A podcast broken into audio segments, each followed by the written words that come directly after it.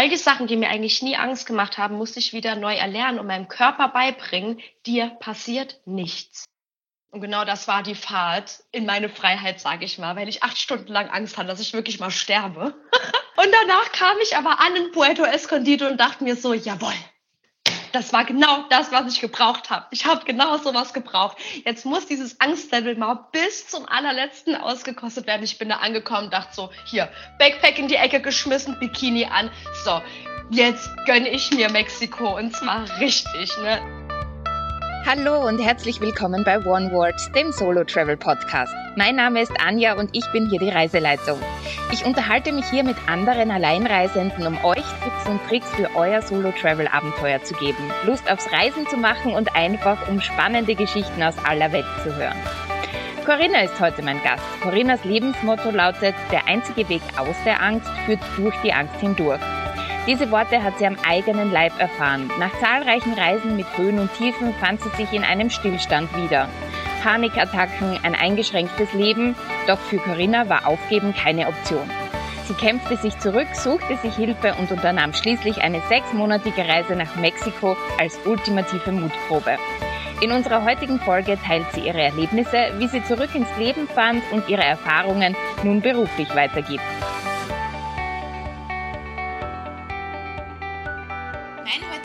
Ist Corinna. Ich freue mich total, dass du da bist, Corinna. Oh, vielen, vielen Dank, liebe Anja. Ich freue mich auch total. Das ist meine allererste Podcast-Folge und ja, ich muss sagen, ich fühle mich schon äh, wie ein kleiner Star gerade. Danke für die Einladung. Das freut mich sehr, so soll es sein. Ich hoffe, es bleibt auch so. Wir werden jetzt die ganz äh, ähm, pikanten Fragen auspacken, so wie man das bei Stars halt macht. Und ich starte immer mit derselben Frage los und die heißt, was bedeutet Reisen für dich? Puh, sehr, sehr gute Frage. Ähm, ja, da muss ich ja fast ein bisschen ausholen. Also Reisen, ganz klar, ich liebe es einfach durch exotische Länder zu reisen. Ich liebe es, neue Kulturen kennenzulernen, meine kulturelle Sensibilität zu erweitern. Aber was Reisen insbesondere für mich ist, ist eigentlich immer eine Reise zu mir selbst. Weil immer wenn ich irgendwie auf einer Reise war, habe ich mehr über mich herausgefunden, was ähm, ja vielleicht versteckte Emotionen und Gefühle sind, die da viel mehr ans Tageslicht kommen und ja, was auch so die tiefsten Ebenen meiner Seele sind, wenn man das so sagen kann. Also im Großen und Ganzen ist ähm, Reisen im Außen super, ich liebe es wirklich, ähm, aber noch viel inspirierender finde ich die Reise, die nach innen geht mit jeder Reise. Voll spannend, voll interessant. Wie ist denn dein Weg, also wie hast du Reisen gestartet? Wo würdest du sagen, was war so die erste große Reise für dich oder was war so dein Werdegang? Mm, meine allererste große Reise. Also ich muss dazu sagen, ich bin mit 16 Jahren schon das allererste Mal mit einer Jugendgruppe nach Lorette Mar gefahren. Und da war ich schon alleine gewesen. Ne? Da waren keine Freunde oder so dabei, sondern ich habe wirklich alle Jugendlichen dort damals frisch kennengelernt. Und damals haben mir schon viele gesagt, ach, das ist aber mutig von dir. Und ähm, ja, es war auch mutig tatsächlich. Ne? Ich habe damals schon die ersten Herausforderungen dann kennengelernt. Äh, damals kein Englisch gesprochen, kein Spanisch gesprochen. Man musste sich direkt schon sehr früh in diesen sozialen Kontakte knüpfen, üben und ähm, ja, so Teil der kleinen Grüppchen zu werden. Ganz spannend. Aber dann das richtige Reisen hat eigentlich angefangen nach dem Abitur. Da bin ich dann nach Australien gegangen. Grund dafür, ich bin in einem sehr kleinen Dorf im Saarland aufgewachsen und ich habe immer schon gespürt, irgendwie das Leben geht an mir vorbei. Da passiert nicht viel, die, die sozialen Kontakte blieben immer dieselben und ich habe damals gesagt, okay, nach dem Abitur muss ich da raus. Ne? Ich hatte unwahrscheinlich Angst davor, ne? also gar keine Frage. Mir ist wirklich äh, der Allerwerteste auf Grundeis gegangen, aber ich wusste auch, das ist der Weg dort raus. Und ähm, ja, da war ich ein Jahr lang in Australien, ähm, bin da rumgereist, viele Roadtrips gemacht, habe da Englisch, äh, auch endlich mal Englisch gelernt. Ich konnte nämlich ganz, ganz äh, schwierig nur Englisch sprechen.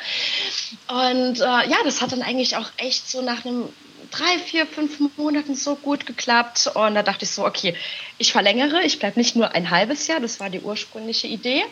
Und ähm, habe dann noch ein halbes Jahr drangehangen bin ähm, die ganze Westküste, ähm, Ostküste von Australien hoch und dann bin ich noch ein halbes Jahr nach Südostasien. Genau, ähm, so war das war meine allererste Reise. Ja, dann habe ich angefangen zu studieren. Ich habe dann in, in, den Niederlanden habe ich ähm, mit, mit, Psychologie angefangen und bin dann nachher gewechselt in transnationale soziale Arbeit in Frankfurt am Main weil ich ja auch schon gemerkt habe, ich möchte diesen internationalen, kulturellen Bezug will ich einfach fortführen. Ich will auch auf Englisch studieren, weil das habe ich ja endlich dann auch gelernt auf meinen Reisen.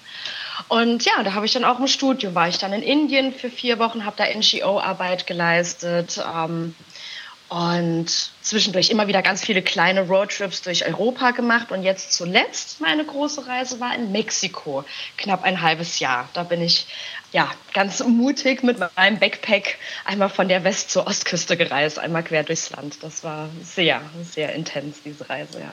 Wow, also wow, schon sehr viel gesehen von der Welt. Weißt du, in wie vielen Ländern du schon warst? Hast du mitgezählt?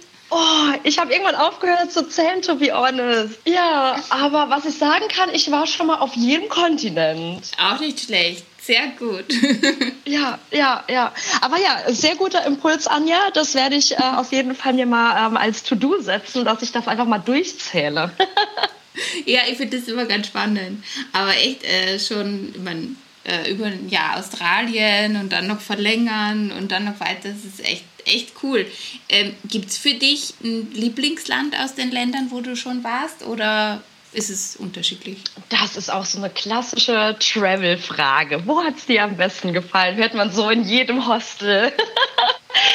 Finde ich ganz schwierig zu beantworten, wirklich, weil jede Reise hat was ganz anderes in mir ausgelöst. Ich bin auch in jedem äh, Lebenspunkt in einem anderen Land gewesen, sodass ich da immer ganz individuelle Sachen für mich mitnehmen konnte.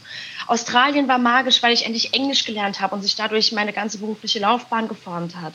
Mexiko war spannend für mich, weil ich viel mehr ähm, eine, eine spirituelle äh, Persönlichkeitsentwicklung hingelegt habe, weil ich ganz viele alte Muster losgelassen habe, viele Struggles, die sich in den letzten Jahren so angehäuft haben. Deswegen war Mexiko total magisch für mich. Während die ganzen Roadtrips hier durch äh, Europa viel mehr diese Entspannungsfaktor hatten. Also es war alles geil. Ne? Und das, ich kann das ganz schwer jetzt differenzieren, dass ich sage, okay, das ist das Land, was irgendwie am geilsten ist. Ähm, Essen ist überall lecker. Ne? Ich bin da auch nicht so picky, muss ich sagen. Ich mag asiatisch, ich mag äh, mexikanisch. Ne? Aber wie gesagt, für mich ist ja Reisen ganz oft wirklich diese innere Reise. Und da muss ich sagen, gibt es kein Pro oder Contra, weil alles hat immer irgendwie ein Vor- und vielleicht auch so kleine Kontrapunkte. Mhm. Das stimmt. Gibt es so große Struggles, an die du dich erinnerst, wo du sagst, okay, das hängt jetzt direkt mit dem Alleinereisen zusammen. Das wäre mir vielleicht anders gegangen, wenn, wenn ich in der Gruppe mit einem Partner oder mit einer Partnerin unterwegs gewesen wäre. Also ich sag mal so, passieren kann immer was. Ja.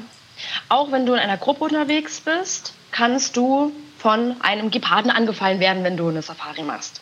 Du kannst auch mit deinem Freund zusammen in, in das falsche Taxi einsteigen und entführt werden. Kann auch passieren. Ähm, ich glaube, jetzt gerade wo es um das Thema Sicherheit geht, ist es einfach unwahrscheinlich wichtig, dass man sich vorher ganz klar macht, wo man sich aufhält, wie man sich bewegt und ganz klare Sicherheitsvorkehrungen trifft. Und ich glaube, dass man dann auch als Solo, Female Traveler oder generell als Solo Traveler auch sehr, sehr sicher reisen kann. Deswegen würde ich jetzt nicht mehr so konkret sagen, okay, das sind Punkte, die sind passiert, weil ich solo getravelt bin, sondern das waren einfach Faktoren, die passiert sind, die hätten aber auch passieren können, wenn ich nicht allein gewesen wäre. Und da bin ich jetzt einfach mal ein bisschen aus dem Nähkästchen plaudern. Da fallen mir direkt drei Situationen ein, wo vielleicht ganz viele sagen, oh mein Gott, das ist aber gefährlich. Das, das Erste, was mir passiert war, war, dass eine Schlange sich in meinem Campervan in Australien verirrt hat, während ich im Outback unterwegs war. Ja, Oh Gott. Super geil, oder? Classic, Classic. Das Gute war, es war keine giftige Schlange, es war nur eine Würgeschlange. Es war nur so eine drei Meter dicke Schlange, ne? Also mhm. easy. Und das Gute war auch gewesen, die hat sich nicht dort verirrt, wo ich geschlafen habe, sondern vorne im Motorraum. Das heißt, ich habe auch erst Tage später herausgefunden, dass die in meinem Auto war weil ich nämlich zum Mechaniker gefahren bin und der hat dann die Klappe aufgemacht und ist dann zehn Meter zurückgesprungen und hat gesagt, oh mein Gott, da ist ja a big fucking snake in your car. Gott. Sehr nice, mhm. oder? Ja, ja. Mhm. Also das war schon mal sowas, aber es ist nichts passiert. Wie gesagt, ich hat jetzt nichts mit dem Solo-Reisen an für sich zu tun. Das nächste, was mir passiert ist, das war ein bisschen weniger lustig, muss ich sagen. Da war ich auch nicht alleine tatsächlich. Ähm, und zwar war das auch in Australien am Surfers Paradise. Also man muss sich vorstellen, lange tolle Sandstrände, aber riesengroße Wellen, sehr, sehr starke Strömung. Ähm, des Meeres und bin da rein, habe so ein bisschen Wellenhopping gemacht. Es war eigentlich alles total lustig. Und von einer auf die andere Sekunde habe ich den Boden und den Füßen nicht mehr gemerkt und habe gemerkt, oh wow, ich bin irgendwie total weit nach, nach draußen getrieben. Und bin dann nach vorne geschwommen und habe gemerkt, die Strömung ist so stark von unten, dass ich es nicht mehr schaffe, Richtung Strand zu schwimmen. Und ja, und wäre an dem Tag dann fast ertrunken. Ne? Also oh, das wow. war wirklich das war wirklich ganz, ganz knapp. Also ich sage mal noch 10, 20 Sekunden länger. Ich habe wirklich um mein Leben bin ich geschwommen und ich habe es nicht hinbekommen. Ich bin sportlich, ne? also ich bin Yogalehrerin, ich mache Sport, ich bin eigentlich schon ne, fit, aber ich habe es nicht geschafft, zurück zum Meer zu kommen, äh, zum, zum Strand zu kommen. Mhm. Und da muss ich sagen, da hatte ich einen riesen Schutzengel gehabt. Das hat dann ein Surfer, der hat das so ein bisschen mitbekommen, dass irgendwas nicht stimmt. Und der hat mich dann gerettet. Ne? Der hat, da habe ich mich dann aufs Surfbrett draufgelegt und hat mich dann zum Strand gebracht. Also das mhm. war, das war sehr, sehr, sehr kritisch die Situation. Und da oh, überläuft es mich jetzt noch, wenn ich darüber nachdenke. Ja, und seitdem bin ich auch sehr vorsichtig. Also da muss ich sagen, das habe ich geändert. Gerade wenn ich solo reise, ich gehe nie wieder ins offene Gewässer, insbesondere hier Pazifik und Atlantik, die sind nicht zu unterschätzen. Ich gehe nicht mehr weiter als maximal bis zum Bauchnabel. Mhm. Das war mir absolut eine Lehre. Ne? Also mhm. das, das werde ich so, ähm, da habe ich meine Sicherheitsmaßnahmen auf jeden Fall mit angepasst mit dieser, diesem kleinen Wake-up-Call. Zwei. Ähm, mhm. Ach genau, und jetzt noch eine letzte, die ich vielleicht noch teilen könnte. Das war jetzt auch weniger schlimm, das war vielleicht auch eher ein bisschen was zum Schmunzeln, weil halt eben nichts groß passiert ist. Äh, das war jetzt dieses Jahr in Mexiko. Da bin ich morgens so ganz, ja, so ganz glücklich zu meinem Coffee Man, habe mir mein Cappuccino geholt, habe da im Hostel als Yogalehrerin gearbeitet. Es war eigentlich alles super Friede, Freude, Eierkuchen. Und dann meinte der Coffee Man so, yeah, you need to go back to the hostel. Ähm, es ist irgendwie eine Unruhe in der Stadt. Ähm, wir sollen aufpassen, zwei verfeindete Banden treiben so ihr Unwesen und das sollte aufpassen wegen Schießereien und so. Und dann hat das auch ganz schnell die Runde gemacht. Überall waren wir dann in WhatsApp-Gruppen, Facebook-Gruppen waren wir informiert über diese Lage.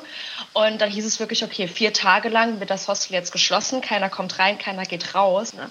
Aber ne, gar, also kein Problem, es, es wurden keine Zivilisten irgendwie getötet. Äh, bei uns irgendwie im, im Hostel war alles cool. Wir haben dann Karten gespielt und gekocht und hatten trotzdem eine sehr gute Zeit. Und so war es auch gewesen. Mhm. Nach drei Tagen war Ruhe im Schacht. Weil du jetzt gerade gesagt hast, Hostel, ist es so dein, hast du so einen Reisestil, quasi eher Hostel, eher Campingvan in der Richtung oder ist es ganz unterschiedlich?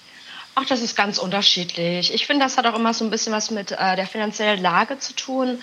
Damals nach dem Abitur habe ich natürlich ne, mit, mit kleinen Minijobs mir mein Geld angespart für die erste Reise und da habe ich wirklich in den aller, aller billigsten Hostels geschlafen. Ne, also so 30 Bettzimmer in Brisbane für, was weiß ich, 19 Dollar oder so. Also damals war ich einfach darauf angewiesen, das günstigste zu holen, was es gibt. Jetzt über die Jahre hinweg habe ich natürlich dann auch immer bessere Jobs bekommen, weil ich ja entsprechend dann auch eine, eine universitären Abschluss gemacht habe und jetzt ja mittlerweile auch äh, ganz normal arbeite und ja auch mein eigenes Business und sowas am Laufen habe. Und jetzt muss ich sagen, gönne ich mir dann schon mal ganz gerne dann ein schönes Airbnb oder dann doch auch mal irgendwie einen Campervan äh, zu mieten, wo mhm. man es gemütlich drin hat. Also da muss ich schon sagen, bin ich da auch ein bisschen ja, ein bisschen luxuriöser geworden. Nichtsdestotrotz finde ich, man sollte es niemals verlernen, auch mit wenigen Dingen glücklich zu sein. Und man sollte auch niemals verlernen, auch mal in einem Hostelbett zu schlafen, weil das gibt nämlich die absolute Travel Experience. Mhm. Ja, da stimme ich dir bei und auch die Begegnungen, die man macht, sind ja auch schön. Also es ist schwieriger, in so einen Fünf-Sterne-Luxusschuppen irgendwie ins Gespräch zu kommen, als äh, als in einem Hostel. Aber ja, du hast es eh schon kurz angesprochen, auch worüber wir reden wollen, eben dein eigenes Business, Fempower Reisen. Magst du mal ein bisschen was erzählen? Äh, was machst du? Wo fange ich da am besten an? Also es ist mein absolutes Business Baby und ich mache es super gern. Also ich merke, ja, die, die, die Gründung davon gibt mir sehr viel Energie, aber ich gebe auch sehr viel Energie rein. Also um was geht es hier konkret? Ich dachte mir, ich habe jetzt zehn Jahre Reiseerfahrung und ich komme aus dem psychologisch-sozialpädagogischen Bereich. Und ich dachte mir, wie kann ich diese zwei Dinge, inklusive meiner Leidenschaft für ganzheitliche Gesundheit und Yoga, wie kann ich das kombinieren? Und da dachte ich mir, okay, ich mache da ein Business draus. Und zwar möchte ich einfach Menschen helfen, mutig und selbstbestimmt auf eine Weltreise zu gehen und dabei eben nicht nur die Kultur und die Welt kennenzulernen, sondern sich besser kennenzulernen. Ja, ähm, ich glaube, wir leben in einer Gesellschaft, wo wir sehr viel arbeiten, wo dieses ähm, Karriere, nach Karriere streben, gerade in Deutschland, das ist ein, ein sehr, sehr großer Punkt, aber ganz oft vergessen die Leute sich dabei. Ne, was möchte ich eigentlich? Wie geht es mir dann eigentlich damit? Und ganz viele strugglen da auch so ein bisschen mit ja, so Selbstbewusstsein, mit Mut. Ne? Man ist in der Komfortzone, man, äh, man hat es ja eigentlich ganz gut, man hat immer so ein bisschen die Ängste, ja, wenn ich jetzt auf eine Reise gehe, was passiert daheim mit dem Job? Anstatt zu sagen, es könnte ja auch besser sein, wenn ich zurückkomme. Und mhm. deswegen habe ich daraus ganz konkret jetzt ein, ein Coaching-Programm entwickelt, wo ich insbesondere berufstätigen Menschen dabei helfe, ähm, von dem 9 to 5 zu sich selbst anzukommen. Also so ein bisschen vom Büro zum Boarding ist so ein bisschen mein Motto. Und äh, ja, da habe ich halt eben ganz, ganz vielseitig ein, ein, Programm entwickelt, das einmal sich darum handelt, wie wir auf ja, psychologischer Basis Mut, Selbstvertrauen aufbauen, wie wir äh, Stressmanagement angehen, weil viele kommen aus einem super high-intense Karrierejob und müssen da vielleicht auch erstmal nochmal so ein bisschen bei sich mit Work-Life-Balance anfangen. Und dann geht es weiter, wie wir beispielsweise äh, mit dem Arbeitgeber das Ganze kommunizieren, dass man ein Sabbatical beantragt oder dass man remote arbeitet oder vielleicht in einen Part-Time-Job geht oder, oder, oder die verschiedenen Möglichkeiten daraus kristallisiert, wie man sich das überhaupt erstmal erlaubt. Und dann begleite ich dann auch letzten Endes meine Coaches dann auch vor Ort. Also ich bin dann virtuell auch immer mit dabei, biete da Support an via WhatsApp, ähm, damit da auch so der Sicherheitsfaktor immer mehr gegeben ist. Aber das ist äh, voll ein schönes Projekt. Also irgendwie stelle mir das total nett vor. Ähm, wird wahrscheinlich auch gut angenommen. Also ich sehe ja immer nur auf Instagram, dein, das alles anbietest. Ich finde immer super spannend brauchst zwar persönlich jetzt nicht, weil ich ja eh schon unterwegs bin und die Problematik kenne. Was glaubst du, ähm, sind jetzt neben dem Arbeitgeber oder wie verbinde ich das mit der Arbeit, was sind so persönlich die größten Struggles, die deine Coaches haben? Mm, Ängste. Ängste mhm. in jeglicher Form. Und das verstehe ich auch so gut, weil ich diese Ängste auch hatte. Früher war es die Angst, oh, was mache ich alleine? Ängste davor, allein zu sein generell. Später wurden es dann eher die finanziellen Ängste, oh mein Gott, kann ich mir das überhaupt leisten? Dann kommen irgendwann die Ängste dazu, oh mein Gott, was mache ich mit meinem Job? Jetzt arbeite ich hier seit zwei Jahren, mit dem Team ist doch alles super, ich habe doch ganz tolle Klientinnen, ich kann mich doch beruflich so weiterentwickeln, ich habe Karrierechancen, ich habe Aufstiegschancen, Ängste davor, das alles zu verlieren. Und genau diese Ängste ziehen sich durch die ganze Bank hinweg, auch bei meinen Coaches. Ja, auch einfach diese Ängste, kann ich das alleine? Kann ich mir das wirklich zutrauen? Komplett bei Null anzufangen. Ich bin doch schon 30, 40 Jahre. Darf man sowas? Man hat ja dann auch immer so diese gesellschaftliche Vorstellung im Kopf. Ja, gerade Frauen, äh, Mitte 30, da hat man vielleicht noch Kinderwünsche. Ja, ja, man muss jetzt ja mal dann vielleicht sich auch äh, auf, auf diese Thematik spezialisieren oder fokussieren, was ich auch total legitim finde, ja. Aber die Ängste sollten nicht im Weg stehen, es trotzdem mhm. zu probieren und zu sagen, okay, ich möchte Kinder haben, aber jetzt, bevor ich die Kinder vielleicht bekomme, probiere ich noch einmal was ganz Neues. Und ne, ich habe mein Leben lang Schule, Uni und Arbeit gemacht. Jetzt doch noch einmal das Leben aus einer anderen Perspektive sehen, bevor vielleicht der nächste Lebensabschnitt mit Kindern beginnt. Oder ähm, ja, auch mit älteren Coaches. Warum nicht noch mal reisen, bevor man in Rente geht? Warum warten auf die Rente, bis man auf eine Reise geht? Ne, deswegen, jetzt sind wir doch fit und jung und dynamisch. So, das mhm. sollte man ausnutzen. Ja. Ja, ja. Gibt es da, also Könntest du da was mit uns teilen? Irgend so eine einfache Übung, so gegen die Ängste, was man irgendwie jeden Tag machen kann, eine Affirmation oder irgendwie? Was ich immer sehr gerne teile, ist, der einzige Weg aus der Angst ist durch die Angst hindurch. Ja. Und Ganz viele haben vielleicht schon Ängste, allein zu sein, in Form von allein im Restaurant zu sitzen. Also ist so eine Übung beispielsweise, wir probieren jetzt mal aus, allein in ein Restaurant zu gehen und schauen uns ganz konkret an, was es mit uns macht. Wie fühlt es sich an, wenn dich Leute anschauen? Was hast du für Gedankengänge, wenn dich Leute anschauen? Denkst du automatisch, die denken jetzt über dich nach oder sind die vielleicht einfach selbst ein Gedanken? Weil generell, wer kriegt schon irgendwas mit hier in der Gesellschaft? Zwinker. ne? ähm, einfach zu gucken, was, was passiert mit mir, wenn ich jetzt alleine da sitze und dann auch nicht ablenken mit dem Handy und Fokus aus aufs Handy und ne, ich schlürfe jetzt schnell meinen Kaffee, esse schnell mein Curry und gehe wieder. Oh mein Gott, was denken die anderen? Sondern auch mal da zu sitzen und dann auch ne, sich so ein bisschen auch aufrecht hinzusetzen und zu sagen, okay, ich sitze jetzt selbstbewusst in diesem Café und schau mal, was passiert. Und dann rauszugehen und zu sagen, hey, mir ist gar nichts passiert. Ich lebe immer noch. Die Menschen werde ich wahrscheinlich nie wieder sehen, die hier im Café gesessen haben. Und mega cool, ich habe es geschafft. Das ist jetzt eine ganz kleine, simple mhm. Übung, mhm. ne? aber so, das sind so die kleinen Schritte. Und dann auch mal zu sagen, okay, ich traue mich jetzt nicht nach Brasilien allein. Okay, was wäre denn ein, ein, ein, erster Schritt? Wie wäre es denn mal zwei Tage allein in Paris oder ja. zwei Tage allein in Madrid? Und dann sich so langsam vorantasten. Das sind so diese Einf also das sind Übungen, die ich sehr gerne mache, um Ängste loszulassen und den Mutmuskel schrittweise zu stärken. Einfach zu spüren, mir passiert nichts.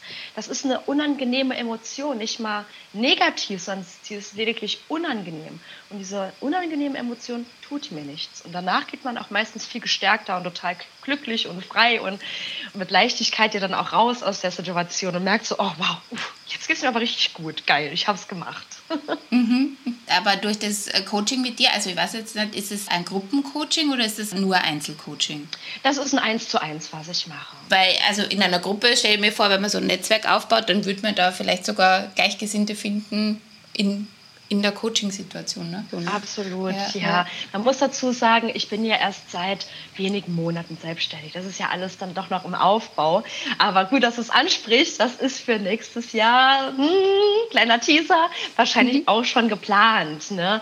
Dadurch, dass ich jetzt auch schon ein richtig großes globales Netzwerk mir aufgebaut habe von Gastfamilien, von NGOs, wo ich im Slum in Nagpur gearbeitet habe, äh, verschiedene Yoga-Studios, in denen ich gearbeitet habe.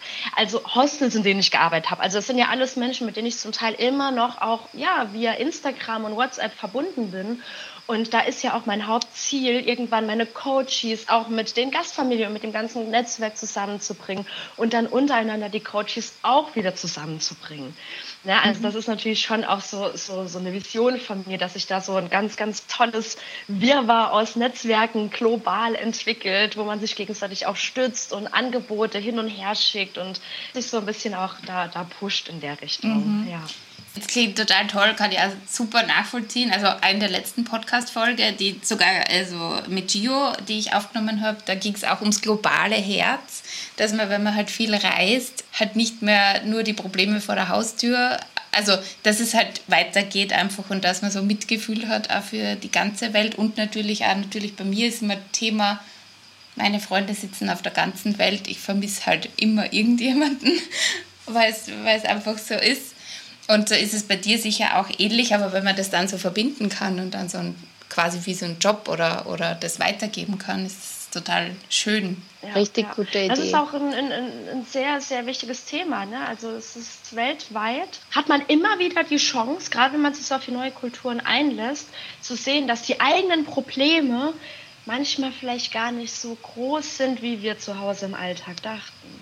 Also wenn man dann nämlich irgendwo mal wirklich durch Indien läuft und dann die, die Kinder sieht, die da ne, seit Geburt, kann man fast sagen, vielleicht auf der Straße leben oder auch kranke Menschen, die von ihrer Familie verstoßen wurden, weil sie an Lepra erkrankt sind und dann ne, einfach keine Chance mehr haben, in der Gesellschaft anzukommen und jeden Tag ums Überleben kämpfen in schwierigsten Situationen, dann bekommt das natürlich so, so, so eine kleine Relativität, die, die Probleme, die man daheim hat. Ne? Auf gar keinen mhm. Fall will ich das jetzt irgendwie niederspielen oder so. Wir empfinden das in dem Moment, wo wir eine schwierige Situation haben im Alltag, als schwierig. Und das sollte man auch als solches anerkennen und auch damit arbeiten. Aber genau da kommt wieder das Reisen ins Spiel, dass man merkt, oh krass, guck dir das mal an, wie, wie gut mhm. ich es mhm. eigentlich hatte. Ich habe immerhin ein Dach über dem Kopf. Ich habe immerhin mhm. Essen, wo ich nicht Angst davor haben muss, an Salmonellen zu erkranken. Also es gibt einem auch selbst nochmal so ein bisschen dieses so ein Dankbarkeitsgefühl und auch so ein bisschen eine Melancholie, ne? wie man, ne? wie es auch anderen Menschen geht. Und das kann man eben durch Fernseh, Radio und Plakate wir sind eh überhäuft mit irgendwelchen Informationen und sowas. Aber wenn du dann mhm. mit den Leuten sprichst und, und merkst, wie gastfreundlich die sind, dann, dann bieten die dir vielleicht noch einen Chai-Tee an, du wirst zu dir nach Hause eingeladen, ne, geben so ja, mit, mit letzter Kraft sind die trotzdem so gastfreundlich. Also, ne, da könnte ich, ah, da kriege ich Tränen in die Augen, wo ich denke, what the fuck, ne? Und dann haben wir hier mhm. so die individualistische Welt, so, ja, wo dann jeder so für sich halt guckt und das, das macht einfach unwahrscheinlich viel mit einem, das wirklich auch live mal dann mitzubekommen, wie es eben noch sein kann. Mhm. Und das dann auch zu adaptieren in unser eigenen Alltag. Ne? Also ich wurde mhm. zum Beispiel viel gastfreundlicher seit meinen Reisen.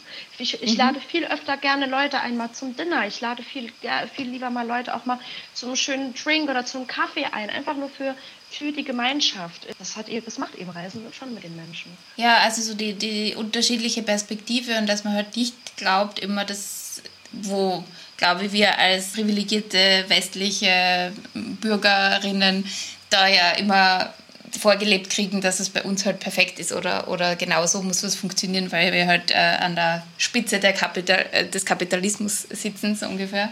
Aber es gibt halt einfach äh, andere Wege und andere Umgangsformen oder, oder auch einfach mitzukriegen, dass, ähm, dass es im Ausdruck unterschiedlich ist. Also wie so jetzt in Thailand oder das kennst du ja aus vielen asiatischen Bereichen auch, dieses äh, Gesichtsverlustthema. Also dass man halt im Umgang miteinander einfach anders agiert und dass das so ist und äh, das Verständnis dann natürlich auch aufbaut für unterschiedlichste Menschen einfach. Und am Ende des Tages sind wir ja alle Menschen.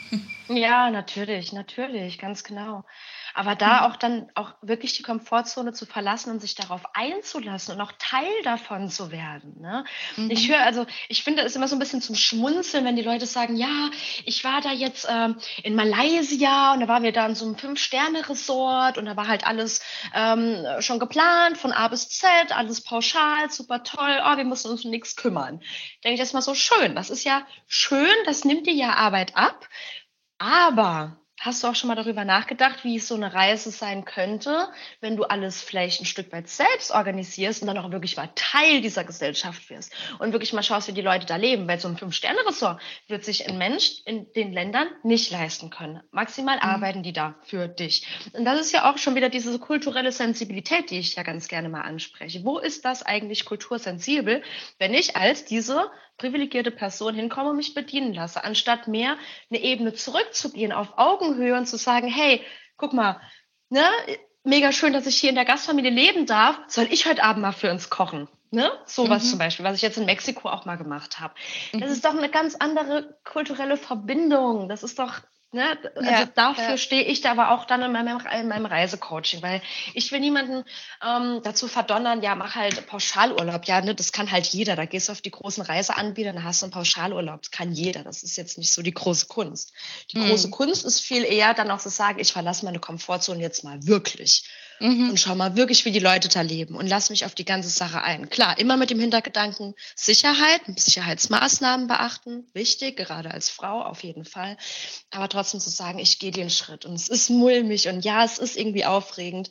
Aber genau das sind die, die magischen Momente, die dich absolut verändern werden für, für immer, für dein ganzes Leben. Ja, ja. Du hast äh, eh gerade vorher noch gesagt, dass eben die, deine letzte Reise nach Mexiko dich so viel weitergebracht hat magst du da vielleicht ein bisschen was erzählen? Also, weil da warst du ja jetzt wieder die Reisende und hast diese Erfahrungen gemacht. Also, wie hast du dich da sicherheitsmäßig abgesichert? Mexiko ist ja, so wie du vorher erzählt hast, auch nicht unbedingt das sicherste Land, aber auch, was hat dich da so bewegt? Oh, ich glaube, allein über dieses Thema könnte ich eine ganze Podcast-Folge drehen. ich ich versuche mich kurz zu halten. Also, wir alle haben ja jetzt auch Corona erlebt. Ne? Das war eine sehr, sehr schwierige Zeit, ich denke, für uns alle. Ich habe kurz vor Corona unwahrscheinlich viel während meinem Studium gearbeitet. Unwahrscheinlich viel. Es war einfach wichtig gewesen, dass ich ähm, ein bisschen Geld zur Seite lege. Dann kam Corona dazwischen. Ich habe meinen Bachelor geschrieben, habe zum Teil eben drei Jobs gleichzeitig gehabt, plus das Studium. Und mit diesem ganzen Stress dann auch noch in, in einer Beziehung gewesen, die, die äh, sehr anstrengend war zum Teil, habe ich irgendwann so eine kleine Panikattacke ausgebildet. Und äh, die kleine Panikattacke wurde dann immer größer. Das wurde dann wirklich chronisch über ein, zwei Jahre hinweg. Und das wurde ganz, ganz schlimm irgendwann, sodass ich keinen Aufzug mehr betreten konnte. Ich konnte kein Auto mehr fahren. Ja, konnte mich ganz, ganz schwierig nur noch unter Menschen aufhalten. Und ich habe die Corinna, wie sie einmal war, nicht mehr wiedererkannt, weil ich war eigentlich immer eine sehr lebensfrohe, sehr glückliche Person, die auch gerne mal ne, Risiken eingegangen ist, so wie damals in Australien. Aber das war ein Riesenbreaker. Ne? Also so von 2018 bis 2021 bin ich echt ein Stück weit durch die Hölle gegangen. Und ich habe gedacht, das war's. Ich habe das nicht losbekommen. Ich habe mich eingelesen. Ich habe Techniken probiert und so weiter. Ich bin dann letztendlich auch an, an einer Verhaltenstherapie da nicht dran vorbeigekommen und muss sagen, das war der erste Schritt, ne? nicht der vollkommene Schritt, aber es war der erste Schritt in die richtige Richtung. Und die Frau hat mir unwahrscheinlich gut geholfen damals. Und äh, sie hat mit mir eben damals die ersten Techniken erlernt, was es heißt, aus der Angst rauszukommen da gibt es natürlich ganz viele kleine einzelne Module und kleine Techniken und Übungen, die man dann halt jeden Tag integrieren kann. Aber was mir am allermeisten eben in Erinnerung geblieben ist, ist genau das, was ich eben schon geteilt habe. Der einzige Weg aus der Angst ist durch die Angst hindurch. Das heißt, ich musste wieder von neu anfangen zu lernen, auf die Autobahn aufzufahren, auf die Autobahn aufzufahren, wenn es nachts ist, auf die Autobahn aufzufahren, wenn es stark regnet. All die Sachen, die mir eigentlich nie Angst gemacht haben, musste ich wieder neu erlernen und meinem Körper beibringen, dir passiert nichts. Du kannst das. Du hast zehn Jahre deinen Führerschein unfallfrei. Du bist eine gute Autofahrerin. Das muss ich mir mal wieder beibringen durch diese Übung. Und dann war ich so, 2021 war ich so ein bisschen wieder gesettelt. Es hat geklappt. Ich konnte Auto fahren, zwar mit einem mulmigen Gefühl, aber ich habe es gemacht, weil ich immer wieder wusste, ich muss es mir, ne, ich muss üben, üben, üben, üben. Und dann kam, ähm, ja, war ich im Angestelltenverhältnis hier in Berlin, habe dann auch in einer psychiatrischen Einrichtung gearbeitet, also mit teils schwerst psychisch erkrankten Menschen, also immer wieder auch konfrontiert mit diesen Thematiken, was mich ein Stück weit gesettelt hat, aber auch wieder so ein bisschen verunsichert hat. Ne? Nämlich jeden Tag zu sehen, was es bedeutet, wenn man dann nicht wirklich abkracht und wirklich schwerst psychisch erkrankt ist. Das macht schon was mit einem. Also ich war dann auch beruflich dann doch auch wieder ein bisschen in so einer stressigen Situation, hatte Wochenenddienste, lang gearbeitet und so weiter. Ich habe aber immer im Kinderkopf gehabt, okay, um das jetzt einmal richtig abzuschließen, kompletto, musst du etwas machen, was dir wirklich Angst macht. Ne? Und da dachte ich, okay, ich bin halt Mexikanerin, ich habe aber mit der Kultur leider gar nichts zu tun. Ich bin in Deutschland aufgewachsen, geboren, aber ich wollte immer dahin. Und dann dachte ich so, okay, du nutzt das jetzt als die finale Übung, Corinna. Du nutzt das jetzt als die finale Übung, um endgültig aus dieser Scheiße, Panik, Angst endlich rauszukommen. Wirklich, das, ich hatte so richtig so dieses, oh, so dieses Tiergefühl in mir. So, du willst jetzt wieder gesund sein. Und dann habe ich gesagt, okay, ich kündige jetzt meine Arbeit. Ich bleibe zwar in Berlin, gucke, wie ich das hier alles unter Dach und Fach bekomme, aber ich gehe jetzt nach Mexiko. Nicht nur zwei, drei Wochen, sondern richtig lange. Mindestens vier Monate, vielleicht sogar ein halbes Jahr. Ja, und da bin ich erstmal durch eine kleine Hölle gegangen. Ne? Hat natürlich unwahrscheinlich viele Ängste. Also ich habe ne, so, so zwei Tage vor dem Abflug dachte ich so, was hast du da jetzt dir eingebrockt? Oh mein Gott, ich will nicht, ich traue mich nicht. Ich hatte solche Angst gehabt. Also ne, es war fürchterlich, fürchterlich, aber ich wusste, du musst da durch. Du musst da jetzt einmal durch und wenn du das gemacht hast, dann wird es besser. Ja, und dann bin ich da angekommen. Die ersten Tage waren auch boah, sehr anstrengend für mich. Ne? Ich muss auch dazu sagen, ich konnte kein Spanisch. Ne? Ich habe so ein bisschen mit Duolingo, ein bisschen so, ne, äh, La Mujer und sowas gelernt, aber das war's dann auch und Hola. Ähm, aber ich war da in einer ganz tollen Gastfamilie, die hat mich total gestützt, die hat mich wirklich, oh, das war einfach wunderschön. Es war toll, wir haben da zusammengesessen und gekocht und, und gequatscht, habe hab einen Spanischkurs gemacht und so weiter. Und habe mit jedem Tag gemerkt, wie ich ankomme und wie ich mehr und mehr die Last loslasse. Und ich sag mal, es hat so grob ein bis zwei Wochen gedauert. Klar, dann kommt noch Jetlag dazu, dann kommt die Umgewöhnung vom Essen dazu. Es kommen ja viele Umgewöhnungen dazu, die generell für den Körper anstrengend sind. Und ich sag mal, nach knapp zwei Wochen habe ich gemerkt, wie, wie soll ich sagen, wie, wie als würdest du den Stecker von einem Luftballon ziehen und der Luftballon, der wird leer. Puh, so hat sich das angefühlt. Da weiß ich noch genau, ich bin mit dem, mit so einem richtig krassen Bus durch die Berge von Oaxaca City nach Puerto Escondido gefahren. Nur Mexicanos drin, war natürlich ein super günstiger Bus, ne, aber eine ganz, ganz äh, gefährliche Strecke. Also die ging über Berg- und Talfahrt, äh, an, an Klippen vorbei, acht Stunden lang. Mir war schlecht ohne Ende. Und genau das war die Fahrt in meine Freiheit, sage ich mal, weil ich acht Stunden lang Angst hatte, dass ich wirklich mal sterbe. und danach kam ich aber an in Puerto Escondido und dachte mir so, jawohl, das war genau das, was ich gebraucht habe. Ich habe genau sowas gebraucht. Jetzt muss dieses Angstlevel mal bis zum allerletzten ausgekostet werden. Ich bin da angekommen, dachte so, hier, Backpack in die Ecke geschmissen, Bikini an. So, jetzt gönne ich mir Mexiko und zwar richtig. Ne? Das war wirklich, ich kann mich daran erinnern, als wäre es gestern. Es war, also, es war auch erst dieses Jahr, aber ey, ohne Witz, dieses Gefühl, Hammer. Und das hat sich wirklich angefühlt, da hat sich ein Schalter umgelegt, dachte ich mir so, okay, das hast du überlebt, jetzt überlebst du alles andere auch, Corinna. Chill your face. Und jetzt hast du einfach nur noch Spaß hier. Und so war es noch gewesen. Ne? Also ich habe einfach mein ganzes Mindset geändert. Ich dachte mir so, was soll mir passieren? Was soll mir schon passieren? Wirklich, ich kann mich auf mich verlassen. Weil letzten Endes ist es eigentlich alles in unserem Kopf, was uns, was uns zurückhält ich habe in Mexiko nichts Großartiges, ne? Klar, das mit der Schießerei, aber die Leute sind ja auch vorbereitet. Es ist ja nicht so, als würden die dich dann blindlings dahin laufen lassen. Ganz im Gegenteil, die sind da zum Teil viel achtsamer wie in Deutschland. Die sagen dann direkt, ey Mädchen, ne, geh da mal nicht in die Straße rein, ne? Oder direkt im Hostel angekommen, ja, guck mal, hier die, die Hauptstraße, alles super gut, aber hier hinten im Norden halte ich da mal besser nicht auf. Das sind so Informationen, die kriegst du direkt mit. Und wenn du sie nicht kriegst, dann sollte der erste Schritt sein von dir, proaktiv zu fragen. Frag mhm. doch einfach, wo kannst du mir empfehlen, kann ich mich gut aufhalten als Female Traveler? Und dann sagen die Leute dir das, insbesondere die Locals, die lassen dich nicht blindlings irgendwo hinrennen. Ne, verlass dich vielleicht nicht gerade auf einen, frag halt einfach fünf und dann hast du deine kleine persönliche Statistik und dann kannst du darauf aber auch verlassen. Ne? Mhm. Und ja, deswegen, also ich glaube, das hat das jetzt so rundum ein bisschen ähm, ja, erklären können. Ansonsten, klar, ich habe natürlich ganz viele Travel Buddies kennengelernt. Ich habe eine ganz tolle Argentinierin kennengelernt. Sie konnte gar kein Englisch, ich ganz schlecht Spanisch. Wir haben uns trotzdem hervorragend verstanden. Und äh, da habe ich dann auch so ein bisschen für mich immer wieder gemerkt, Energien sprechen lauter als Worte. Also das werde ich mir irgendwann, glaube ich, auch noch tätowieren lassen, diesen Spruch. Das habe ich so toll mit dieser argentinischen Frau gelernt. Sie Zero Inglés und ich Zero Espanol, kannst dir vorstellen. Und wir haben es trotzdem hervorragend verstanden mit Google Translate und Händen und Füßen. Wir sind letzten Endes ein paar Wochen rumgereist und es war so eine hervorragende Zeit. Und sie hat mich auch so ein bisschen an die Hand genommen, weil sie kannte Mexiko schon, sie kannte schon ähm, auch so die Nachtbusse, die man gut nutzen kann. Deswegen sich einfach so auf die sozialen Kontakte verlassen. Und, und wenn es intuitiv, ganz tief im Herzen sich gut anfühlt, dann kannst du davon ausgehen, dann ist es der richtige Weg. Und dann wird mhm. dich dein Verstand und das Universum wird dich schon führen, wo du hingehörst. Mhm. Voll der richtige Satz und auch der gute Tipp. Also so Bauchgefühl und Intuition, das ist beim Reisen auf jeden Fall ganz, ganz wichtig. Also im ganzen Leben, aber beim Reisen dann noch einmal mehr.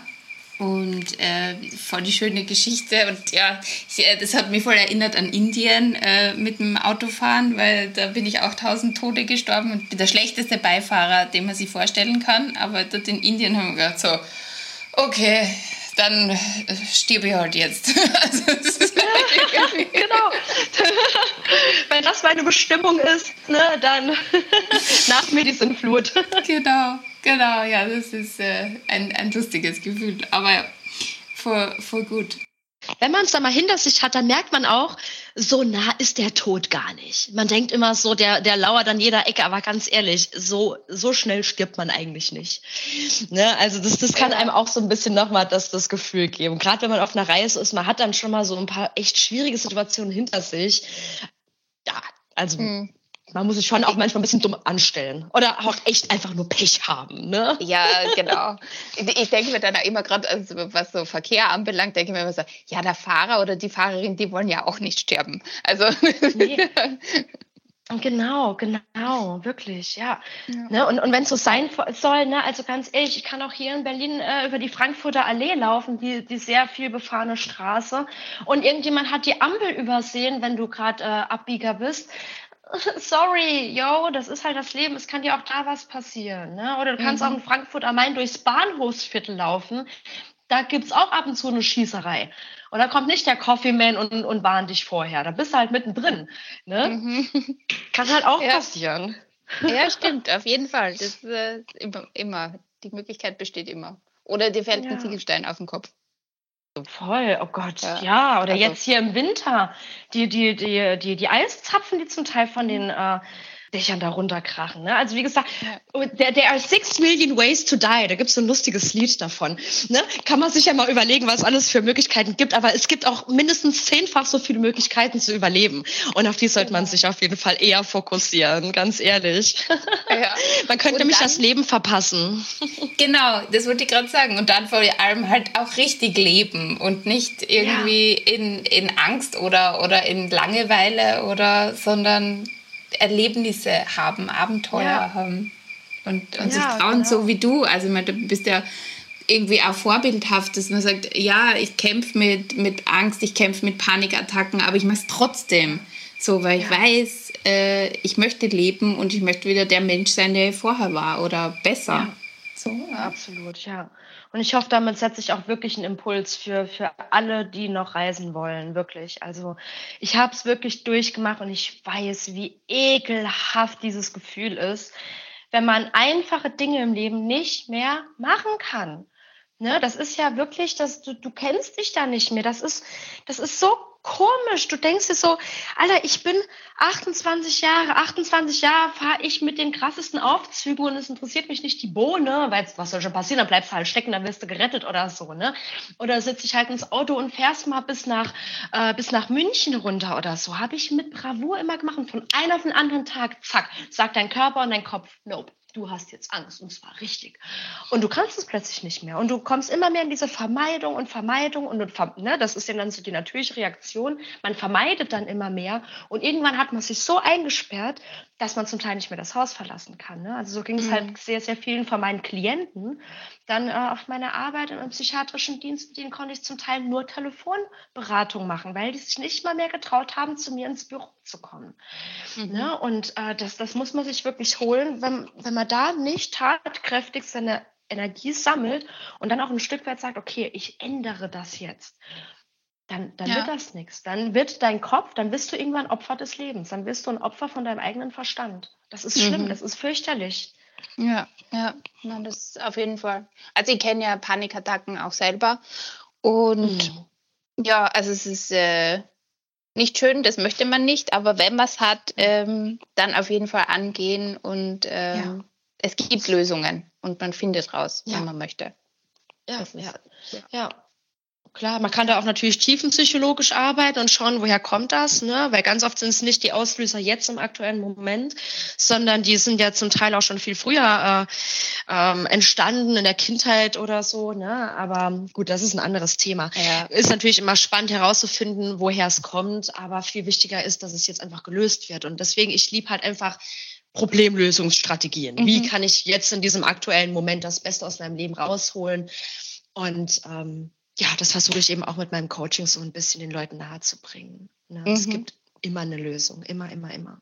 Ja, wie wir Kontakt aufgenommen haben oder wie ich dich angeschrieben habe, ähm, hat mich so ein Satz von dir begeistert, wo du geschrieben hast, dass äh, Menschen, die alleine reisen oder Solo-Traveler einen die Welt positiv verändern oder mit, mit deiner Solo-Reise wird die Welt zu einem besseren Ort. Magst du das nochmal kurz erklären, wie du zu dem Gedanken gekommen bist? Ähm, also ich denke mal so, der Haupthintergrund war eben, ähm, dass ich eben auch diese transnationale Perspektive, die ich im Studium mitgenommen habe, meinen Coaches mitgeben möchte. Also, was bedeutet es wirklich kultursensibel in ein Land zu reisen? Aber auch wir aus unserer westlichen Stellung bringen natürlich auch irgendwo die finanziellen Mittel mit.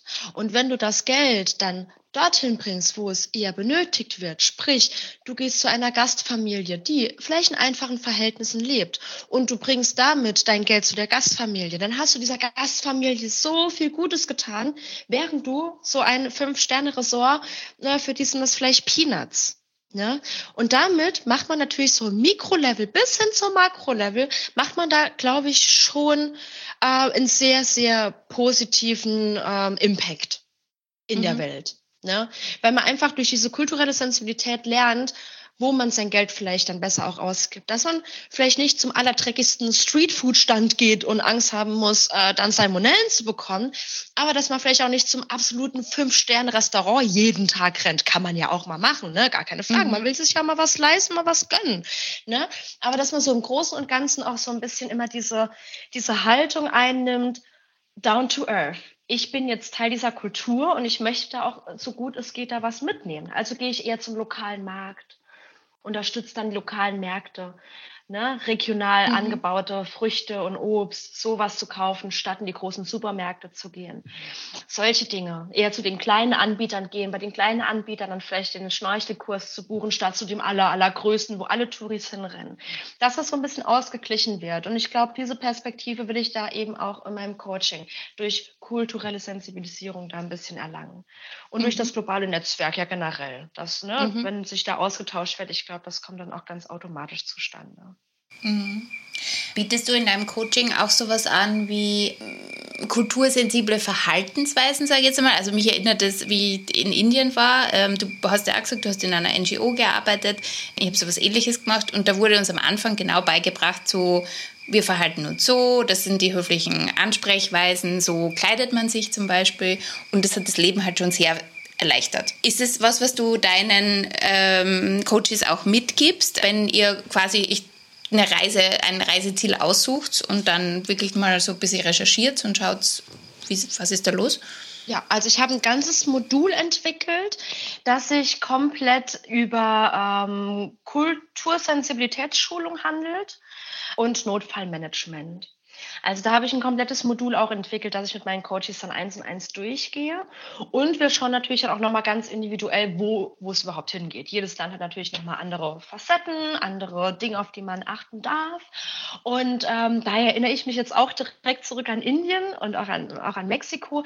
So die ersten Dinge, die mir da direkt einfallen, kleide dich entsprechend je nachdem, wo du bist, gerade wenn du nicht in einem Touristenviertel bist, hat das was mit respektvollem Umgang zu tun, dass du die Schuhe ausziehst, wenn du zu jemandem nach Hause in die Wohnung eintrittst und dass du, wenn du auf der Straße unterwegs bist, dir gerade als Frau vielleicht ein bisschen die Schultern verhängst, ähm, auch nicht die allerkürzesten Röcke und Hotpants anziehst, sondern auch knielang dann entsprechend dich kleidest.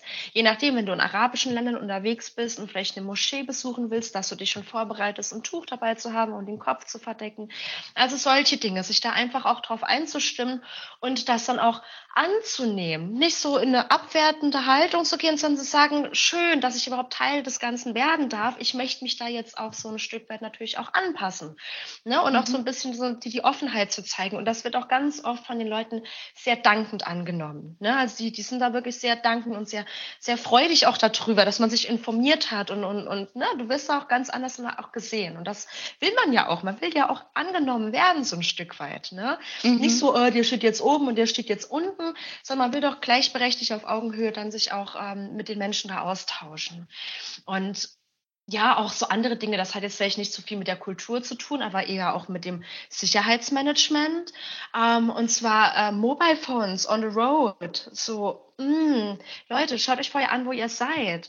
Ich habe zum mhm. Beispiel in Oaxaca-Stadt, auch wenn es äh, auch touristisch schon ist, ne, ist jetzt nicht so ganz abgelegen und ganz äh, ab, abseits vom Schlag oder so, aber ich habe in Oaxaca höchst penibel darauf geachtet, dass ich so gut es gehe, nie mein Handy auf der Straße raushole. Nie. Ich habe mir vorher, wenn ich bei meiner Gastfamilie war, habe ich mir einen Plan gemacht, okay, ich möchte zum lokalen Markt laufen. Das sind, das ist das Gute, es ist alles in Blocks aufgeteilt, fünf Blocks nach rechts und zwei nach oben. Und habe das einfach so auf dem Schirm gehabt und habe dann mein Handy weggepackt und war dann in der Tasche, bei mir am Körper in der Bauchtasche. Und nur wenn ich es dann mal im äußersten Notfall gebraucht habe, weil ich jetzt gerade nicht wusste, wohin, dann habe ich es kurz rausgeholt, aber auch nicht mitten auf der Straße, sondern habe mhm. mich ein bisschen abseits hingestellt, habe kurz aufgemacht, habe die Route gecheckt und habe es dann wieder weggepackt. Ja, das hat einfach was mit Sicherheit zu tun, weil dir wird es auch gerne mal geklaut auf der Straße. Und das passiert gar nicht mal so selten. Da kommt mhm. nämlich ein Motorroller und dann macht es zack und dann ist das Mobile Phone weg. Und so ein Mobile Phone willst du auf einer Soloreise nicht verlieren. Da ist nämlich alles drauf, was du brauchst in der Regel. Also deswegen, Mhm. Ne, das sind solche, das sind so Sicherheitsmaßnahmen, die kann man sich einfach antrainieren. Auf jeden Fall. Also, und es ist ja auch gut, dass man auch, äh, ob es jetzt geklaut wird oder nicht, aber dass man seinen Orientierungssinn trainiert, dass man weiß, wo man sich befindet, also gerade in einer großen Stadt, weil ich mir denke, ja, es, was ist, wenn es mir aus der Hand fällt, ja, dann ist das auch kaputt und dann so, und dann manche Menschen wissen ja nicht mal, wie die Straße heißt, in der sie wohnen, so, dann wird es ein bisschen schwierig. Das kann man noch viel, viel weiter spinnen. Ne? Natürlich, es kann immer passieren, dass ein Handy wegkommt, dass es kaputt geht. Mhm. Deswegen Sicherheitsmaßnahme Nummer zwei, mach Backup-Pläne. ne? Immer ja. Backup-Pläne machen, was in der Cloud speichern, Online-Dokumente anlegen, Passwörter entsprechend speichern, sodass du von überall drauf zugreifen kannst. Ähm, mhm. Nicht nur ein Bankkonto, habe vielleicht sogar zwei oder drei Bankkonten, damit du immer an Geld kommst. Dein Reisepass. Wie du schon merkst, ich habe da ein ganzes Modul ja auch deswegen draus mhm. gemacht, ganz bewusst weil man sich schon auch echt im Heimatland geil vorbereiten kann, damit es minimiert wird, die ganze Problematik. Ja, genau. Und äh, Wissen schafft ja auch Sicherheit und ist ja auch gegen die Angst. Also je mehr ich weiß vorher und je mehr ich eben diese Backup-Pläne habe, desto weniger Angst habe ich und desto entspannter kann ich reisen und genießen. Genau, ja. ja. Und die wichtige Komponente, frag Leute, die schon mal da waren. Oder kontaktiere mhm. deine Reisecoachin des Vertrauens. Ne? genau, genau. Even better, even better, so, weißt du, weil du kannst dir echt viel anlesen im Internet, du kannst dir alles durchlesen, wenn du willst, aber eine persönliche Erfahrung, die kann in der Regel keiner faken, ne? Mhm. Und deswegen, vertrau da drauf auf Leute, die das Ganze schon durchlaufen sind, die können dir meistens die allergeilsten Tipps geben und natürlich auch die Locals dann vor Ort, ne? Mhm. Nicht nur die Traveler befragen, auch die Traveler befragen, sondern auch wirklich sich darauf verlassen, dass die Leute vor mhm. Ort es echt geil wissen und meistens die geilen Plätze auch kennen. Mhm, richtig. Also die Reisecoachin deines Vertrauens fragen und den Podcast deines Vertrauens hören. So, so machen wir das. Ja, cool. Corinna, ich würde dann langsam zum Ende kommen. Und ich habe am Ende immer so einen kurzen Word-Rap. Das heißt, ich äh, werfe dir äh, Auswahlmöglichkeiten, Wortfetzen hin, die du vervollständigen kannst. Das erste, was dir einfällt wenn du dazu Lust hast. Okay, Woo. Kreativität gefragt. Let's do it. Woo. Los geht's. Bed oder Breakfast? Bed oder Breakfast? Mhm. Um, puh, Bett oder Breakfast? Auf jeden Fall Bett, weil ein Breakfast kann ich ja überall finden. Aber ein Bett, also Schlaf ist wichtig. ja, definitiv. Mentale Gesundheit. Geht nichts über einen ausreichenden, gesunden Schlaf. Man das kann auch stimmt. Lunch haben. ähm, Dschungel oder Wüste? Hm, grün gegen Rot. Hm. Ich mag das Grüne. Ich mag es lasch und grün und lebendig, full of life, full of energy. Wüste ist auch schön, aber ich würde immer bevorzugen, in das Grüne, lasche, frische zu gehen. See oder Meer? See nachdem ich dir meine Story erzählt habe vom Meer, dass ich fast gestorben bin, an der Küste immer See, auf jeden Fall. So wenig Wellen wie möglich, so wenig Strömung bitte wie möglich. Ah, bitte immer See. Auch wenn Meer schön ist, aber nur zum Chillen, nicht zum Reingehen. Gang oder Fensterplatz? Fensterplatz, natürlich. Für mich ganz klar. Ich will was von der Welt sehen. Selbst wenn es Aufpreis kostet. Ich sitze immer am Fenster, ausnahmslos. Always. Campingvan oder Fünf-Sterne-Hotel? Oh, Campervan.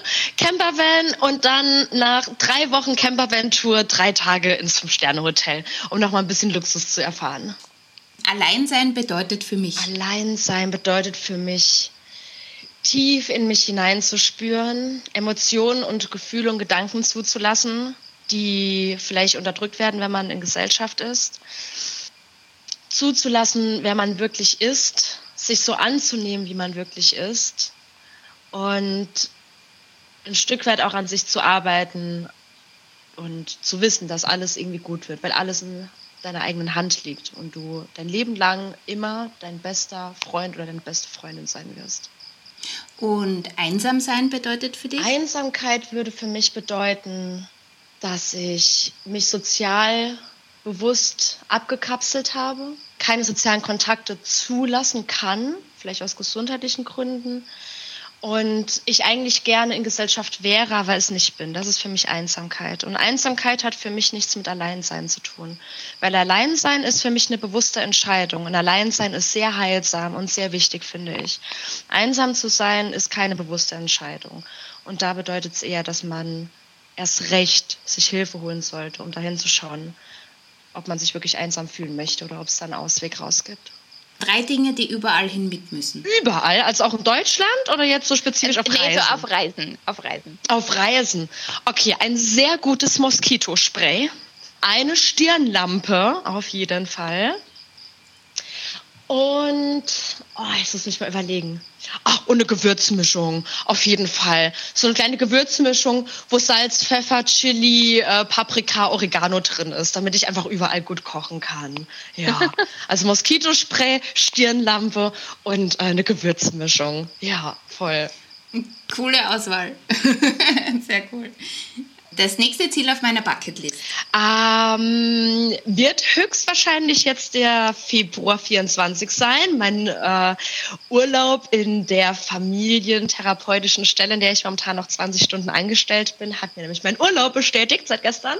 Und es wird höchstwahrscheinlich ähm, tem, tem, tem, Goa oder Sri Lanka was ich jemandem raten würde, der noch nie alleine unterwegs war. Bereitet euch vorher gut vor, macht euch eine Liste, was ihr wirklich erleben wollt und formuliert eure Träume in glasklare Ziele um und kontaktiert mich, damit wir alles in die Tat umsetzen. Von A bis Z. Sicher und selbstbewusst. Danke dir, Corinna, für das echt spannende und aufschlussreiche Gespräch. Und ich hoffe, dass viele, viele Menschen dein, deine Dienstleistungen in Anspruch nehmen werden und die Welt zu einem besseren Ort machen mit äh, dem Solo-Travel. Und ja, ich glaube, wir hören oder sehen uns sicher mal wieder irgendwo auf dieser Welt. Sehr, sehr gerne. Wir sind sowieso in Kontakt online. Ich freue mich. Unwahrscheinlich. Vielen, vielen Dank, liebe Anja, für diesen Raum. Das hat total Spaß gemacht. Und ja, freue mich schon auf die Podcast-Folge und wünsche dir auch noch eine wunder, wundervolle Reise. Danke dir. Besucht unbedingt Corinnas Seite Fempower Reisen für inspirierende Einblicke. Vielleicht habt ihr hier eure zukünftige Reisecoaching gefunden. Alle relevanten Links findet ihr in den Show Notes. Euer Feedback ist mir wichtig. Hinterlasst eure Kommentare hier oder schreibt mir direkt per E-Mail oder in den sozialen Medien. Verpasst keine neuen Folgen, indem ihr dem Podcast folgt und die Glocke aktiviert. Erinnert euch daran, dass Worte allein nicht reichen. Geht raus, erkundet die Welt und lasst euch niemals von der Angst bremsen. Denn hinter der Angst verbirgt sich das Großartige. Also worauf wartet ihr noch? Denn ich sage euch wie jedes Mal, hört nicht auf das, was wir sagen, geht und seht nach.